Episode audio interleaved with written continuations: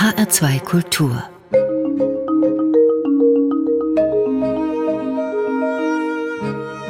Doppelkopf am Tisch mit Ursula May. Mein Gast heute liebt es, durch Wälder zu streifen und sich von Steinen, alten Gemäuern und verwinkelten Pfaden zu spannenden, gruseligen Geschichten inspirieren zu lassen.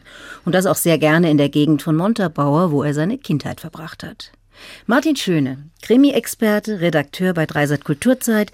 Da ist er auch zuständig für die Rubrik Krimi-Buchtipps. Und er selbst ist Krimi-Schriftsteller, hat mehrere Bücher rund um seinen Ermittler Tom Wolf geschrieben. Das ist ein Ex-Zielfahnder des BKA. Und seit neuestem ist er auch Autor eines Jugendbuchs. Die Zeitensammler heißt es. Und was ihn daran reizt, an Abenteuer, Fantasy, philosophischen Themen wie die Zeit, Leben und Tod, Magie und Mystik für junge Erwachsene zu erzählen, darüber sprechen wir gleich. Guten Tag beim HR2 Doppelkopf, Martin Schöne. Hier am Tisch begrüßt Sie Ursula May. Ja, hallo Frau May, vielen Dank für die Einladung. Martin Schöne, wenn man zunächst Experte für Krimis ist, dann selber welche schreibt und dann gewissermaßen so eine Kehrtwende macht und ein Buch für junge Erwachsene schreibt. Was ist da passiert? Naja, eigentlich war dieses Buch äh, vor den Krimis schon da.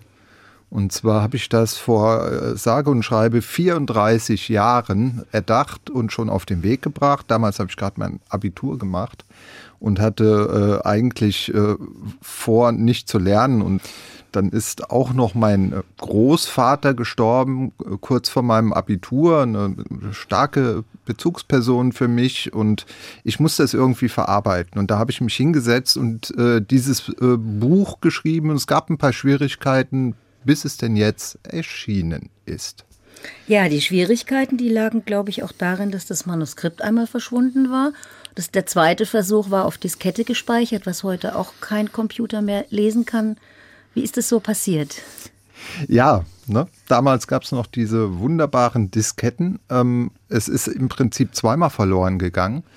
Zum Glück war es noch nicht das vollständige Buch, aber schon die, die größten Teile von diesem Buch. Einmal waren die Disketten überhaupt nicht mehr aufzufinden. Keine Ahnung, ob die irgendwann mal äh, bei irgendeinem Aufräumaktion mit verschwunden sind. Und beim zweiten Mal, weil die, waren die Disketten einfach nicht mehr lesbar, fehlerhaft. Ja, und dann äh, fängt man vor zwölf Jahren dann nochmal an, alles nochmal aufzuschreiben und niederzuschreiben, aber das, was man vor 34 Jahren im Prinzip schon ausgedacht, sich ausgedacht hatte, also lange vor den Krimis. Haben Sie sich denn so gut dran erinnern können an das, was Sie vor 34 Jahren sich überlegt haben, oder ist es einfach nochmal eine ganz neue Fassung geworden, das Buch, was wir jetzt vorliegen haben? Das ist in großen Teilen genau das geworden, was es damals vor 34 Jahren auch war. Aber man merkt beim Schreiben, äh, dass sich da natürlich dann noch mal was entwickelt und es noch mal äh, hierhin geht. Man ist ja auch älter geworden und ich denke, dass da noch ein bisschen mehr Lebenserfahrung vielleicht noch mit reingeflossen ist. Aber die Grundidee und ich sag mal 75 Prozent des Buches sind eigentlich wie vor 34 Jahren schon zu Papier gebracht. Was genau sind denn diese Zeitensammler? Ist es ein Märchen, ein surreales Abenteuer, Fantasy? Es ist auf jeden Fall eine Geschichte, die dem Muster so der klassischen Heldengeschichte folgt, dass da eben ein, eine Person ausgeguckt wird, die ein Abenteuer bestehen muss und in diesem Fall auch die Welt retten muss. Ja, das ist ein also die Fachleute würden sagen Urban Fantasy, ein Jugendabenteuerroman, der aber durchaus auch von Erwachsenen gelesen werden kann. Und das Lustige ist, man hatte mir immer gesagt, es erinnert sehr an äh, Momo und aber auch an Harry Potter. Harry Potter gab es vor 34 Jahren noch nicht, was ich ja in erster Linie mal als Kompliment empfinde. Und das andere war, dass ich damals von einer Heldenreise, so ne, wie man es klassisch dann auch irgendwann gelernt hat, gar nichts wusste. Und letztendlich, nachdem einige immer gesagt haben, das ist auch so eine klassische Heldenreise, mal nachgeguckt haben, dann wirklich die richtigen fast 100 Prozent Parallelen zu so einer Heldenreise. Und da sieht man mal, wie man schon als junger Mensch, denke ich mal, Geschichten erzählt oder auch sozialisiert wird, dass man Geschichten so erzählt oder das auch so empfindet, dass ein, ein Held im Prinzip geboren wird und dass äh, es da so ein Konzept gibt, wie so eine Heldenreise auch funktioniert. Die Hauptfigur, die heißt Jan, das ist ein zwölfjähriger Junge, der so ein bisschen mehr oder weniger in diese Geschichte hineinstolpert. Was zeichnet diesen Jungen aus? Ja, zum einen hat er, wie ich damals auch, äh, den Großvater verloren auf tragische Art und Weise. Der wurde krank und starb einfach. Dann war er mit seiner Trauer nicht allein gelassen, weil er ein gutes Elternhaus hat. Er hat auch Freunde wie Marie, die nachher drin vorkommt. Er hat einen Hund, Lunik, den der Großvater ihm noch geschenkt hatte. Und ja, er hat so eine, so eine, so eine, so eine Verbindung zu diesem Großvater auch über den Tod hinaus. Und er erscheint ihm ja dann auch im Traum und sagt ihm, er muss jetzt die Menschheit retten, und zwar die Zeit der Menschen retten. Und wie das dann, äh, diese Suche nach, nach diesem Großvater und diese Sehnsucht mit ihm, äh, diese Geschichten, die er damals erzählt hat, letztendlich war es eine Ausbildung, dass der Junge vorbereitet wird, einmal wirklich die Zeit der Menschen zu retten, die nämlich abläuft, und zwar in 24 Stunden in dem Buch. Wie hat man sich das vorzustellen? Also die Zeitensammler, das sind bestimmte Wesen, die den Menschen die Zeit stehlen wollen und die auch so mit dem Bösen paktieren?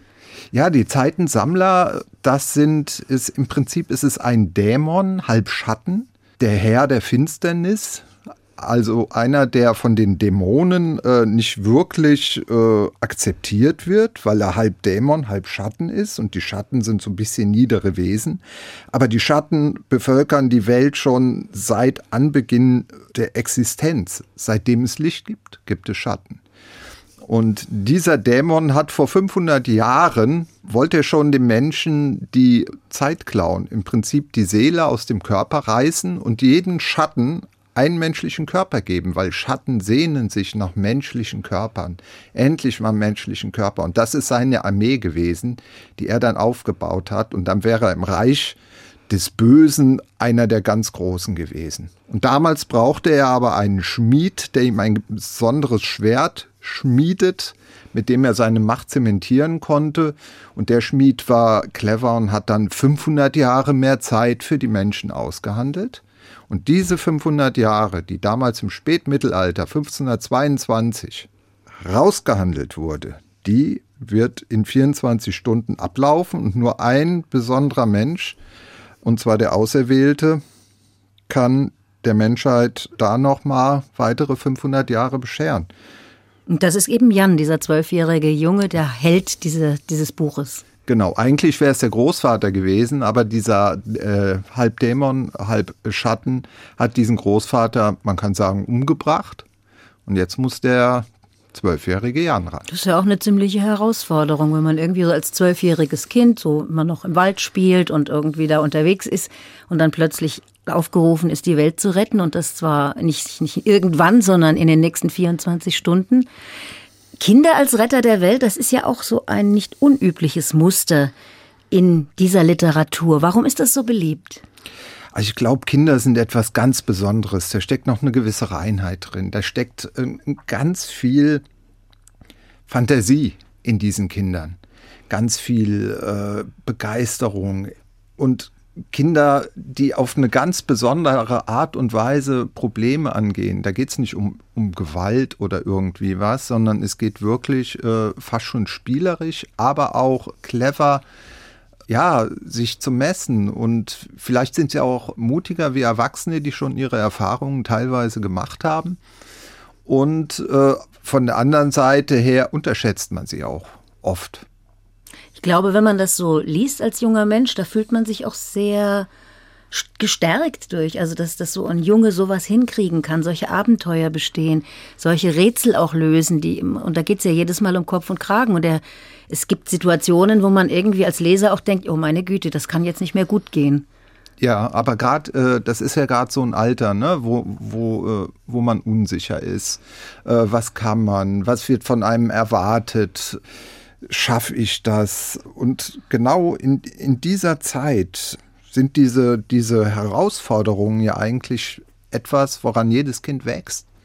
Martin Schöne im HR2 Doppelkopf. Sie haben auch Musik mitgebracht und zwar haben Sie sich unter anderem Johnny Cash ausgesucht mit dem Titel Don't Take Your Guns to Town. Warum Martin Schöne? Ja, Johnny Cash hat mich schon immer begleitet. Mein Opa hat Johnny Cash gehört. Ich war begeistert von Johnny Cash, den ich damals ja im, im Fernsehen noch bei Auftritten sehen konnte. Bei Wetten das war das, glaube ich, der Fall damals noch. Und die Texte, das hat mir auch immer so aus der Seele gesprochen. Und es ist ja auch ein bisschen Krimi-like, ne? Johnny Cash. A young cowboy named Billy Joe grew restless on the farm. A boy filled with wanderlust who really meant no harm. He changed his clothes and shined his boots and combed his dark hair down. And his mother cried as he walked out. Don't take your guns to town, son. Leave your guns at home, Bill. Don't take your guns to town. Laughed and kissed his mom and said, You're Billy Joe's a man. I can shoot as quick and straight as anybody can. But I wouldn't shoot without a cause, I'd gun nobody down. But she cried again as he rode away. Don't take your guns to town, son. Leave your guns at home, Bill. Don't take your guns to town. He sang a song his own. He rode his guns hung at his hips. He rode into a cattle town, a smile upon his lips. He stopped and walked into a bar and laid his money down but his mother's words echoed again. Don't take your guns to town, son. Leave your guns at home, Bill. Don't take your guns to town. He drank his first strong liquor then to calm his shaking hand and tried to tell himself at last he had become a man. A dusty cowpoke at his side began to laugh him down, and he heard again his mother's words Don't take your guns to town, son. Leave your guns at home, Bill. Don't take your guns to town. Filled with rage, then Billy Joe reached for his gun to draw. But the stranger drew his gun and fired before he even saw. As Billy Joe fell to the floor, the crowd all gathered round and wondered at his final words. Don't take your guns to town, son. Leave your guns at home, Bill. Don't take your guns to town.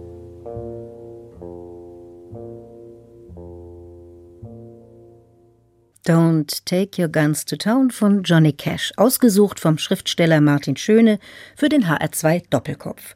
Sie können dieses Gespräch im Übrigen auch in der ARD Mediathek nachhören. Am Mikrofon ist weiter Ursula May.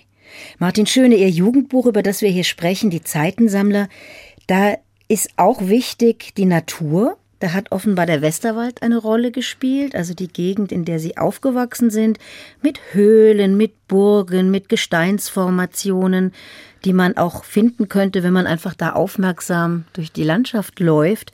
Wie haben Sie da recherchiert? Sind das Kindheitserinnerungen oder waren Sie noch mal frisch und neu im Wald und haben noch mal so das erlebt?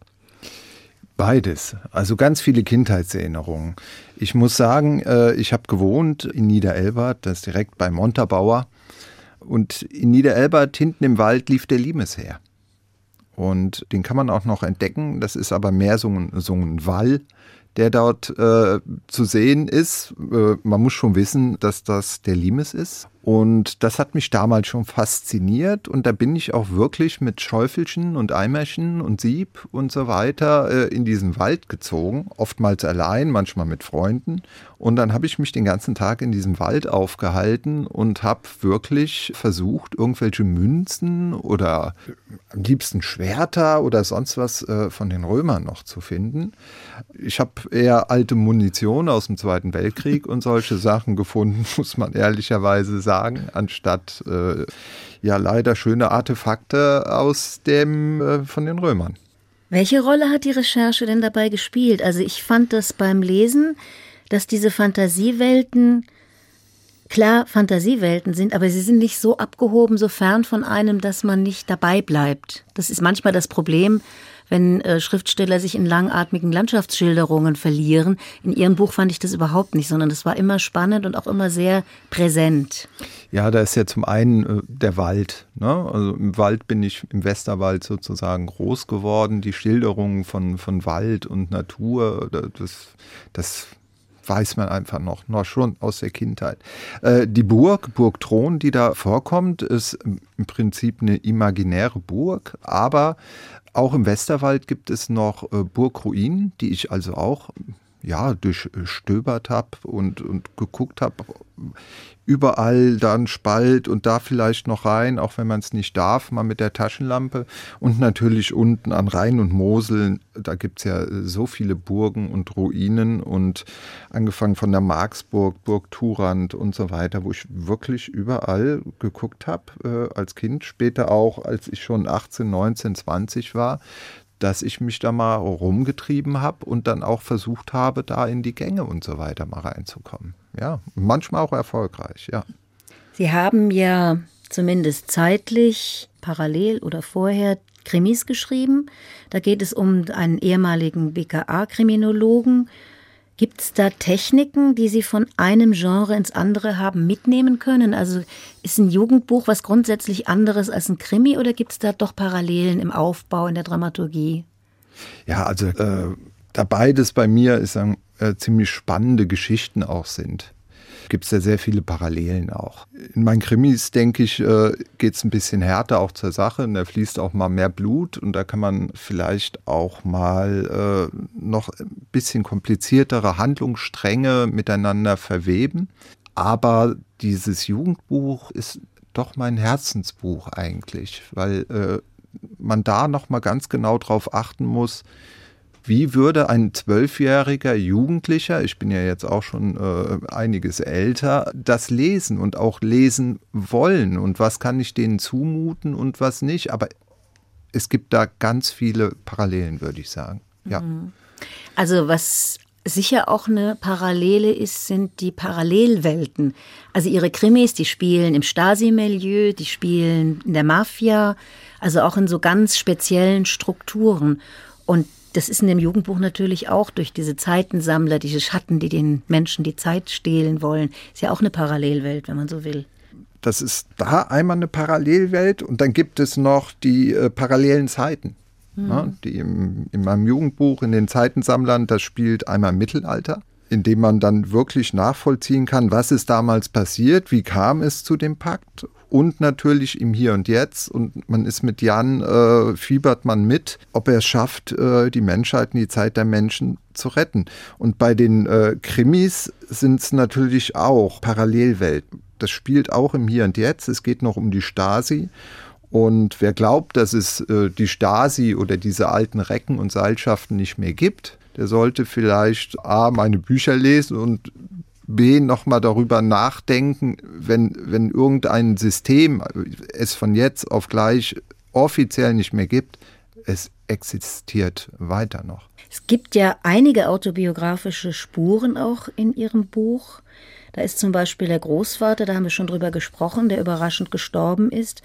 War das Buch auch für Sie eine Art Trauerarbeit, Martin Schön? So ein Vermächtnis für den Großvater?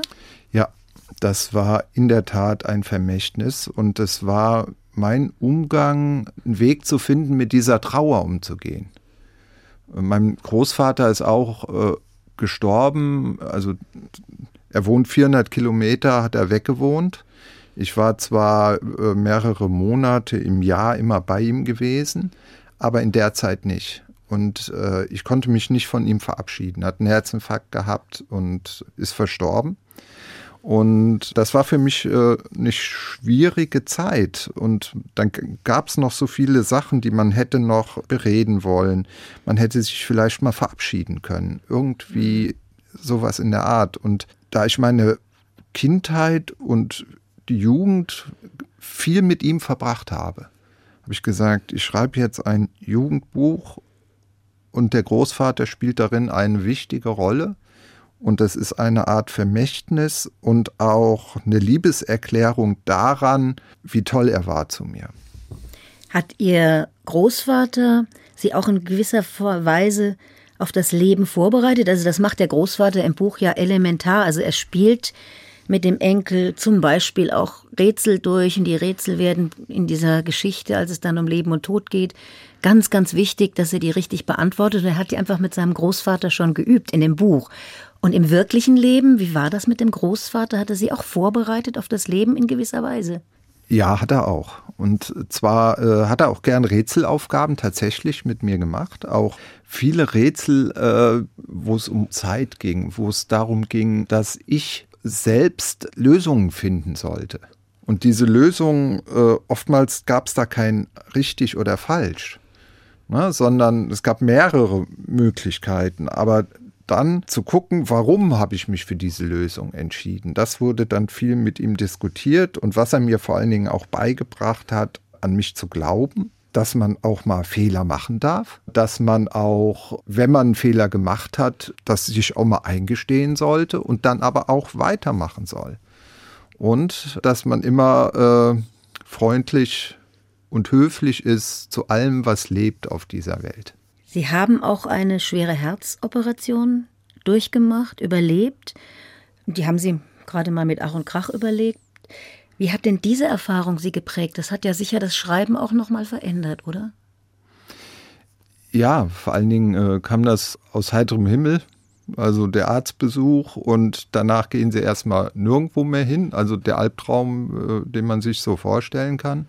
Und da ich mich ja schon ein Leben lang im Prinzip mit dem Tod beschäftige, als Krimi-Autor, als Krimi-Experte und schon mit diesem Jugendbuch, äh, wo es ja auch viel um Tod geht, die Auslöschung der, der Menschen und so weiter, kriegt man nochmal einen ganz anderen Blick auf den Tod. Und zwar nicht in dem Sinne, dass das andere total falsch war, sondern kommt noch mal so so ein Aspekt dazu. Dieser Aspekt, dass man selber betroffen ist und dass es einem jederzeit immer wieder äh, passieren kann. Je, je, älter man wird, umso mehr wird einem das ja auch, äh, kommt der Tod einem ja auch näher. Aber der Umgang damit und äh, ich sag mal, meine Nahtoderfahrung, die ich hatte, die war, vorher hatte ich dann, als es zur Operation ging und so weiter, schon Angst vor dem Tod und zu sterben. Habe ich jetzt zwar auch noch, aber nicht mehr so sehr, weil dieser, diese Nahtoderfahrung, die ich hatte, war äh, so friedlich und irgendwie tröstlich fast auch, dass es da irgendwie auch was gibt, was dem Ganzen so ein bisschen den Schrecken genommen hat, wenn ja auch nicht das Mysterium, was mich immer noch umtreibt auch. Mhm. Ja, das werden wir dann erleben, wie auch immer. Ja. Wir spielen Musik, Reinhard May mit dem Titel Über den Wolken.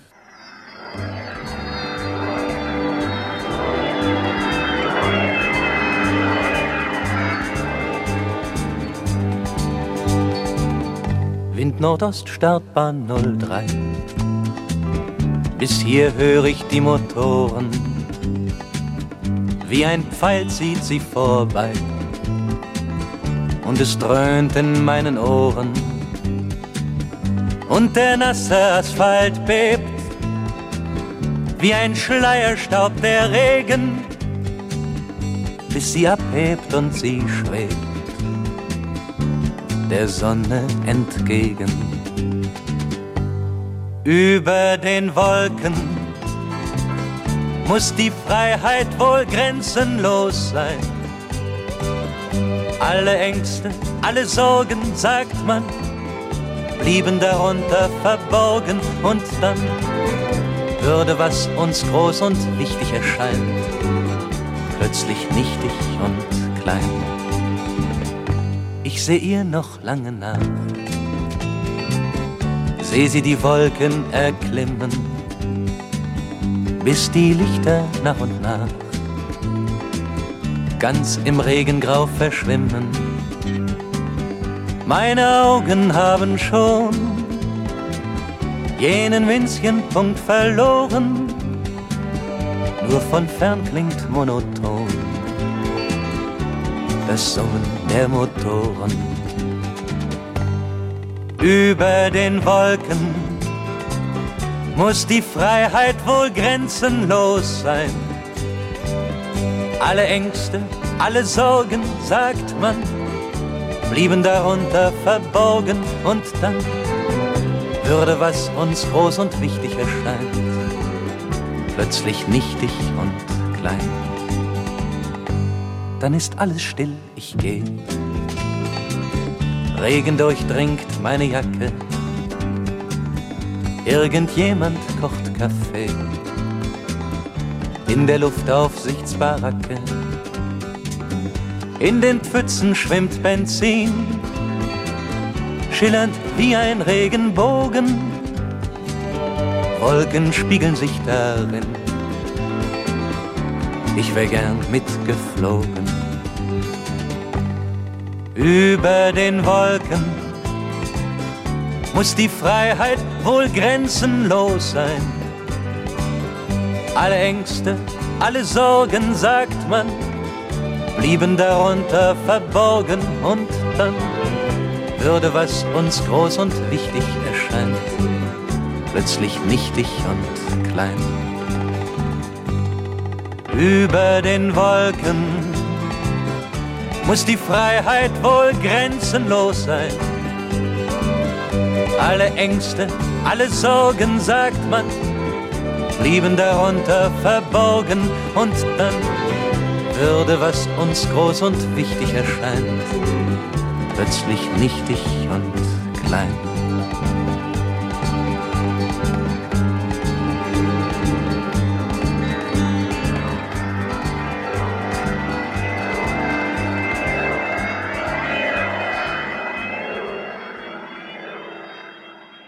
Reinhard May hat hier gesungen und zwar auf den Wunsch von Martin Schöne hin für den HR2 Doppelkopf mit Ursula May. Martin Schöne, warum Reinhard May? Was verbindet Sie damit? Ja, das war auch so eine Flucht damals äh, vor meinem ja, Leben, sage ich mal, bei meinen Eltern. Die haben das immer regelmäßig im Auto gehört, es waren die 70er Jahre.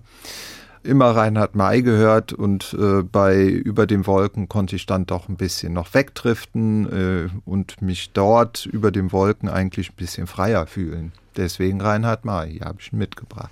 Dankeschön, ja. Martin Schöne, Sie haben Ihr erstes Jugendbuch, die Zeitensammler, ganz bewusst in einem sehr kleinen Verlag veröffentlicht. Warum? Ja, also ich hatte es versucht, äh, vor zwölf Jahren schon mal zu veröffentlichen. Meine wunderbare Agentin, die Anna Mechler, hat sich die beste und größte Mühe gegeben und hatte auch einen großen Verlag gefunden. Und da hieß es entweder ich oder ein anderer Titel, also das war 50-50 und letztendlich habe ich die Absage bekommen, auch mit der Begründung, dass ich vier Jahre zu spät sei mit meinem Sujet. Im Moment werden mehr Vampire und Werwölfe gefragt. Ja, also da gibt es offenbar auch eine Konjunktur. Da gibt es eine Konjunktur und die ist knallhart. Da wird nicht nur nach der guten Geschichte geguckt, sondern auch gerade, was Mode ist, was gekauft wird. Ja, und äh, dann habe ich das also wieder in die Schublade gelegt und nach meiner Herz-OP und nach meiner Genesung habe ich dann gesagt, wenn ich jetzt doch irgendwann sterben sollte und das liegt noch in der Schublade, wäre ja total blöd. Also äh, will ich es jetzt veröffentlichen. Hab dann Versuch, also hab dann mir überlegt, willst du wieder dieses Ganze überall an den großen Verlagen ran und so weiter? Dann habe ich gesagt, nee, ich mache es jetzt mal andersrum. Ich habe ja schon Erfahrung, ich kenne mich aus mit diesen Verlagen. Warum nicht den kleinsten Verlag suchen und finden, den es so gibt? Hat das den Vorteil, dass man immer mit den Chefs spricht. Eigentlich, denke ich mal, immer Also durchgestellt Ihr Verlag wird. ist ein Ehepaar, besteht aus einem Ehepaar. Das ist quasi der Verlag. Genau, Das ist der Rheinlese Verlag in Ingelheim. Das ist ein nettes Ehepaar, die das liebevoll und professionell betreiben, die mich unterstützen, wo sie können und mit denen es wahnsinnig Spaß macht und die so von diesem Buch überzeugt sind, was auch wichtig ist für mich, dass ich gesagt habe, das machen wir, obwohl sie sich ein bisschen gesträubt haben, haben gesagt, das ist zu groß für uns. Habe ich gesagt, nein, warum? Wir machen das jetzt einfach mal. Wir haben es gemacht und jetzt äh, schauen wir mal, wo die Reise hingeht. Ja. Ihre Krimis, die sind ja noch in einem anderen Verlag erschienen. Wie verändert sich denn das Verhältnis zwischen Autor und Verlag? Also wie haben Sie das erlebt? ja, oft geht man da voller Enthusiasmus ran und oft kühlt das Ganze dann auch ziemlich ab. Der Verlag tut viel, aber man stellt sich immer vor, es wird viel mehr Werbung gemacht, äh, es werden mehr Lesungen vom Verlag aus organisiert und so weiter. Und das ist eigentlich äh, nicht der Fall gewesen oder wenig der Fall gewesen. Aber das ist so, was den Verlagen, auch den großen Verlagen, denke ich mal, ziemlich abgeht. Wenn man da nicht ein Bestseller-Autor ist, äh, da ist man unter den, den beliebigen und verkauft sich oder nicht. Und wenn es sich nicht verkauft, ist man auch schnell weg. Sie sind ja in der glücklichen Lage, dass Sie eben auch einen Brotberuf haben bei Dreisat, bei der Kulturzeit. Also nicht so unbedingt davon abhängig sind, dass ein Buch wirklich finanziell erfolgreich ist. Und ich glaube, es ist halt auch so, dass ähm, so ein Surkamp Verlag, der zum Beispiel einen doch sehr schwierigen Autor wie Thomas Bernhard einer war, den über Jahre hindurch finanziert und auch alle, jede Lebenskrise im Grunde mitmacht, das ist natürlich gar nicht mehr aktuell heutzutage. Das ist nicht mehr denkbar, oder? Ich glaube ja, dass heutzutage also es auch viel mehr AutorInnen gibt, SchriftstellerInnen und auch die Verlage eine ganz andere äh, Möglichkeiten haben der Werbung, der Struktur. Heute muss alles auch viel schneller gehen. Also denke ich, braucht man auch mehr Stoffe.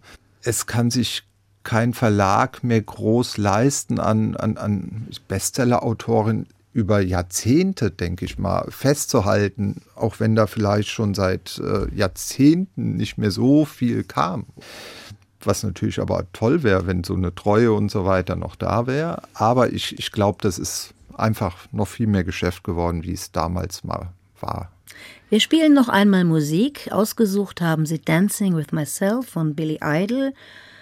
Martin Schöne, was gibt's dazu von Ihrer Seite zu sagen? Ja, das war der Song äh, an dem Tag, an dem mein Großvater gestorben ist. Und an dem Tag hatte ich auch einen Autounfall. Und in, genau just äh, als dieser Autounfall passierte, lief dieses Lied und äh, mein Großvater ist gestorben und hat mir noch sein Auto hinterlassen. Ich habe eins kaputt gefahren.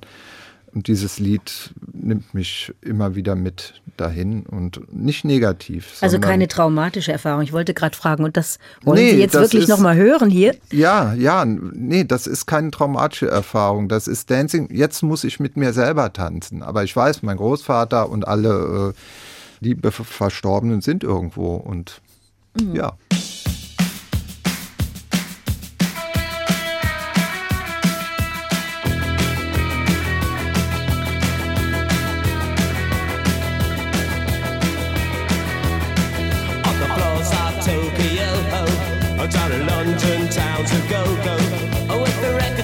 Selection and the mirror's reflection, I'm a dancing with myself. When there's no one else inside, in the crowded lonely night. Well, I wait so long for my love vibration, and I'm dancing with myself. Dancing with myself. Dancing with myself. Oh, when there's nothing to lose and there's nothing to prove,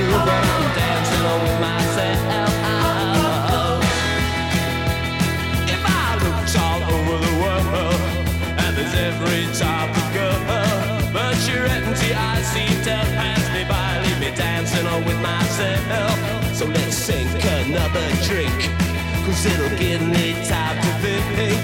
If I had a chance, I'd as a woman to dance, and I'll be dancing with myself.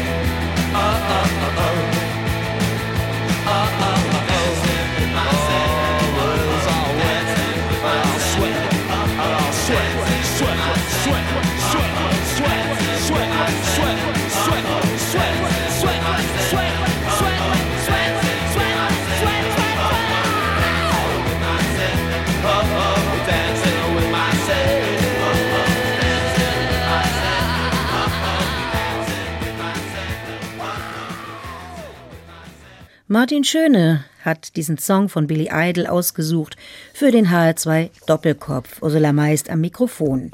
Martin Schöne ist Krimi-Experte und Autor, jetzt auch Verfasser eines Jugendbuchs. Martin Schöne, wie wichtig sind denn die Leser und das Feedback und die Auseinandersetzung mit den Lesern? immens wichtig. Äh, Gerade bei dem Jugendbuch, ich komme ja aus dem Thriller-Bereich, jetzt schreibe ich für Jugendliche, auch für Erwachsene, aber äh, Jugendliche. Und gerade da ist es dieses Feedback äh, auch ein ganz anderes, vielleicht sogar noch intensiveres, als wenn ein Erwachsener da rangeht und abgeklärt, teilweise dann äh, analysiert oder sagt, wie das und so weiter war.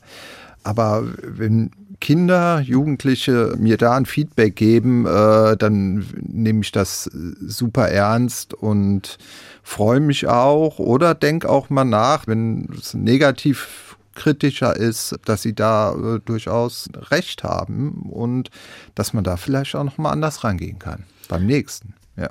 Ist ja nicht so ganz einfach, auch eine Sprache zu finden, die den Jugendlichen auch entgegenkommt, ohne dass man sich da jetzt anbiedert oder so. Ja, auch immer dieses, wir glauben zu wissen, was die äh, Jugendlichen denken und was sie fühlen. Da, da haben, haben, wir überhaupt gar keine Ahnung von. Ich bin natürlich auch viel von mir ausgegangen, äh, ne, weil ich äh, ja selbst auch ein Jugendlicher war und äh, wie ich das damals erlebt habe. Die Sprache in dem Buch, die besteht aus ganzen Sätzen, was bei meinen Krimis teilweise äh, eine ganz andere Sprache Sprache ist. Und das war dann auch eine Herausforderung, weil vom Schreibstil äh, sind die total unterschiedlich. Lassen Sie uns noch ein bisschen über Ihre andere Seite sprechen. Sie haben ja, wie gesagt, selbst Krimis geschrieben. Sie sind aber auch sehr gut vernetzt. Krimibuchexperte bei Dreisat. Sie sitzen auch in zahlreichen Jurys, die Preise für Krimis vergeben. Welche Entwicklungen beobachten Sie denn im Krimi-Genre? Es gibt ganz viele tolle AutorInnen, muss man einfach sagen. Es gibt viel mehr, beziehungsweise es werden viel mehr publiziert wie noch vor 20 Jahren etwa. Die Qualität ist sehr gut, auch von deutschen Krimi-AutorInnen. Also da muss man auch mal im internationalen Vergleich äh, sagen, da müssen wir uns auch nicht verstecken, weil es immer so gern manchmal gemacht wird, ja, so ein bisschen die deutschen Krimi-Autoren und Autorinnen muss man gar nicht. Äh, und es ist natürlich auch äh, sehr unterschiedlich, auf was ich jetzt als Leser, was ich, auf was ich stehe. Ne? Also gibt es äh, diese Hardboiled-Fraktion, die viel aus den USA dann auch bedient wird. Was meint denn Hardboiled-Fraktion? Ja, das ist, äh, ist so diese, meistens ist es ein Ermittler oder ein ehemaliger Polizist, der sich vielleicht als Privatdetektiv verdingt und äh, der vielleicht auch der Selbstjustiz näher steht äh, als, ich sag mal, dem Recht, so wie es äh, das Gesetz im Moment dann vorschlägt, aber was vielleicht gerechter ist, wie das Gesetz, was gerade dort praktiziert wird. Ne? Mhm. Im Gegensatz zu dem Whodunits, Ne? Also wer hat's getan, was man so schön von äh, Agatha Christie, äh, Sherlock Holmes und so weiter mhm. kannte. Und da war ja dieser Hardboiled Chandler, Hammett und so weiter aus den USA war ja im Prinzip eine Reaktion darauf, auf diesem bisschen romantischen, äh, wer hat's getan, äh, war in diese Realität ein bisschen wie Sie Also, sagen, reinzuholen. Ich ja. finde, das merkt man auch schon daran, wenn man seine Krimi-Bildung eigentlich nur daraus bezieht, dass man Sonntagabends den Tatort anguckt. Das hat sich ja auch sehr, sehr, sehr geändert. Da ist auch viel mehr Thriller-Elemente drin, da ist viel mehr im Drehbuch auch immer wieder Verweise auf Hollywood-Filme, die man da irgendwie, wenn man oft ins Kino geht, auch wiedererkennt. Wenn man sie nicht wiedererkennt, sind es einfach nur Spannungselemente. Also das ist, glaube ich, so auch ein, ein, eine Mainstream- Geschichte, dass die Entwicklung so läuft, dass immer mehr Thriller-Elemente davor kommen. Ja, verkauft sich halt auch gut. Ne? Man kann äh, auf dieser Bild-, äh, Ton- und, und, und Sprachebene natürlich über Thriller-Elemente auch schnell äh, Spannung und so weiter aufbauen. Aber eine gut erzählte Geschichte, die, die kommt auch ohne Gewalt äh, oder mit wenig Gewalt, aber mit viel Spannung und so weiter durch auch aus, äh, braucht aber vielleicht ein bisschen mehr Raum, wie so ein äh, Thriller, glaube ich manchmal. Es gab eine Zeit lang so einen Boom der Regionalkrimis. Mhm. Also es gibt kaum ein Dorf im Westerwald oder in der Pfalz oder im Odenwald, das eben nicht Schauplatz eines gruseligen Verbrechens war. Wie sieht der aus? Ist dieser Boom ungebrochen? Gibt es nach wie vor so viele Regionalautoren, die eben genau vor Ort ihren Krimi finden? Ich sag mal ja. Wobei ich diesen Begriff Regionalkrimi immer ein bisschen äh, nicht so, so glücklich äh, finde, weil Regionalkrimi hört sich so ein bisschen an nach Regionalliga oder so. Ne? Als könnte man da, äh, wäre das schon ein Qualitätskriterium zu sagen, ist ja nur ein Regionalkrimi. Nee, vielleicht sollte man eher so in Richtung Heimatkrimi gehen, ne? wo man, ich sag mal, die Menschen in dieser Region, in dieser Stadt äh, und auch die Bräuche, die Eigentümlichkeiten, wo das natürlich noch mit weiter herausgestellt wird und auch ein ganz wichtiger Bestandteil von dieser äh, sozialen Struktur in diesem Krimi ist. Man hat ja, ich glaube, oh, wann war das? Mit den Eifel-Krimis hat sie ja letztendlich angefangen, ne? mit Jacques Berndorf, wo man dann gesagt hat, oh, der Regionalkrimi ungefähr ist geboren. Ja, gibt's immer noch. Es gibt aber auch auf der anderen Seite viele Krimis, die in Ländern verortet sind. Also Skandinavien gilt als ja als eine ganz andere Farbe als was weiß ich was der belgische, der französische, der italienische Krimi.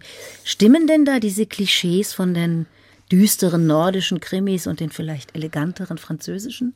Ich würde lügen, wenn ich sagen würde, nein, auf keinen Fall. Ja, man kann schon sagen. Ne? Also wenn man sich die nordischen Krimis anguckt, da ist es immer so ein bisschen dunkel, da ist es immer so ein bisschen depressiv.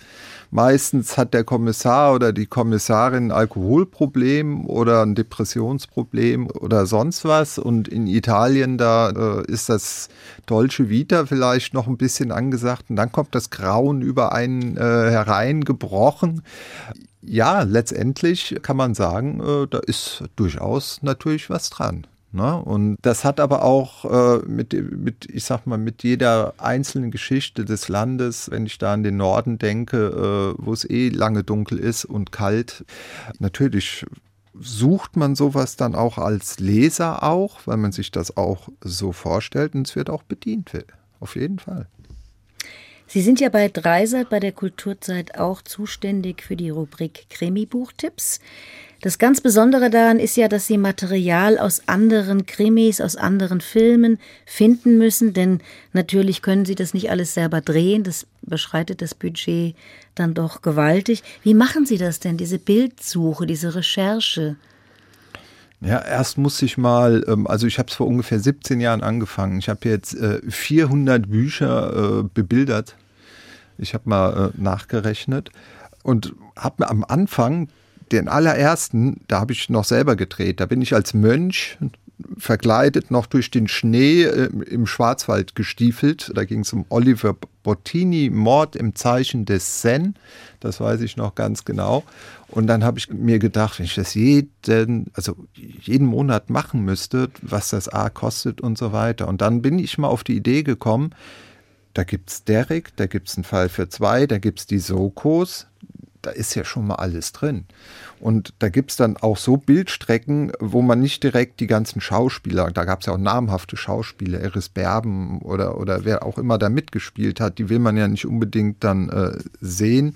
Man will sie schon sehen, aber dann ist der Fokus nicht mehr auf meinem Krimi, sondern auf dem Schauspieler. Das ist auch nicht so gut. Ja, und dann guckt man sich wirklich jede Folge an und überlegt, macht sogar ein Archiv, wo sowas drinsteht. Äh, da wird eine Bank überfallen, da wird so, weil das ist ja nicht bei uns nicht so ausgewertet. Da ist nur nach Sachinhalt ausgewertet. Ne? Mhm. Da, was weiß ich, die Tochter verschwindet und Kommissar äh, Zimmermann sucht nach den Tätern. Das ist alles, aber was da für Bilder drin sind, gibt es nicht. Also Recherche, gucken, gucken, gucken und dann aus acht verschiedenen, sage ich mal, äh, Krimis ein Krimi-Tipp zusammenbasteln und den dann natürlich auch äh, so zu gestalten, dass es aussieht, als wäre es genau dafür gedreht worden. Mhm. Aber es macht wahnsinnig viel Spaß. Das kann ich gut nachvollziehen. ja. Eine Frage noch zum Schluss. Also Sie müssen ja doch auch eine unglaubliche Zielstrebigkeit haben. Wenn man überlegt, Kulturzeit, das ist schon ein Fulltime-Job, der ist auch sehr fordernd.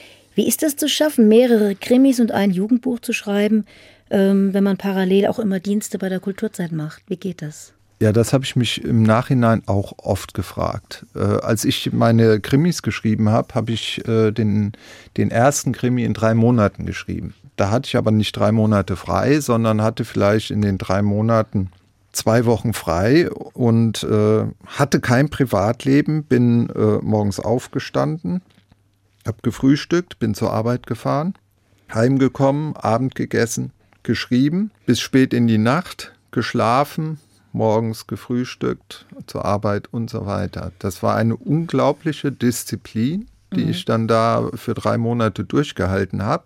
Und wenn ich mir am Wochenende mal was äh, vorgenommen habe und habe gesagt, den Samstag machst du mal nichts, fährst dahin, dann bin ich da auf diese Party gefahren, stand ich da, nach zehn Minuten habe ich gesagt, du musst hier weg, du musst an den Schreibtisch mhm. schreiben. Ne, also man hatte dann auch keinen Spaß am Privatleben in der Zeit und ich weiß es aber bis heute nicht, wie das alles unter einen Deckel zu kriegen war und aber irgendwie ist es schön.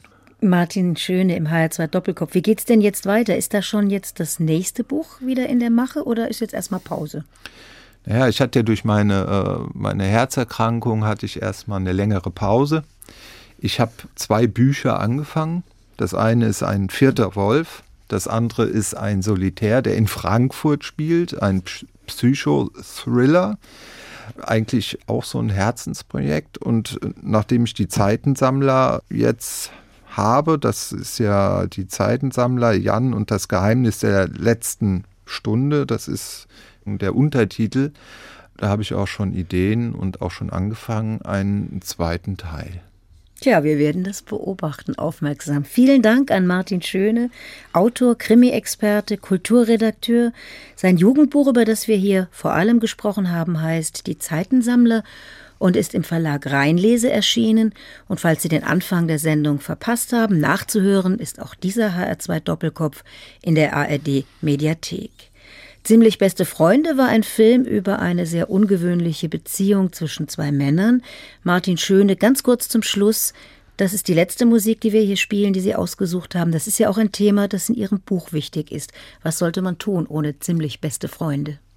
So sieht es nämlich aus. Ohne die besten Freunde, in diesem Falle ja Marie und auch der Hund Lunik, geht es nicht. Und so ist das im, im wahren Leben auch. Ne? Im Original heißt dieser Titel Una Mattina, ist komponiert von Ludovico Einaudi. Und mit diesem Titel geht der Doppelkopf jetzt zu Ende.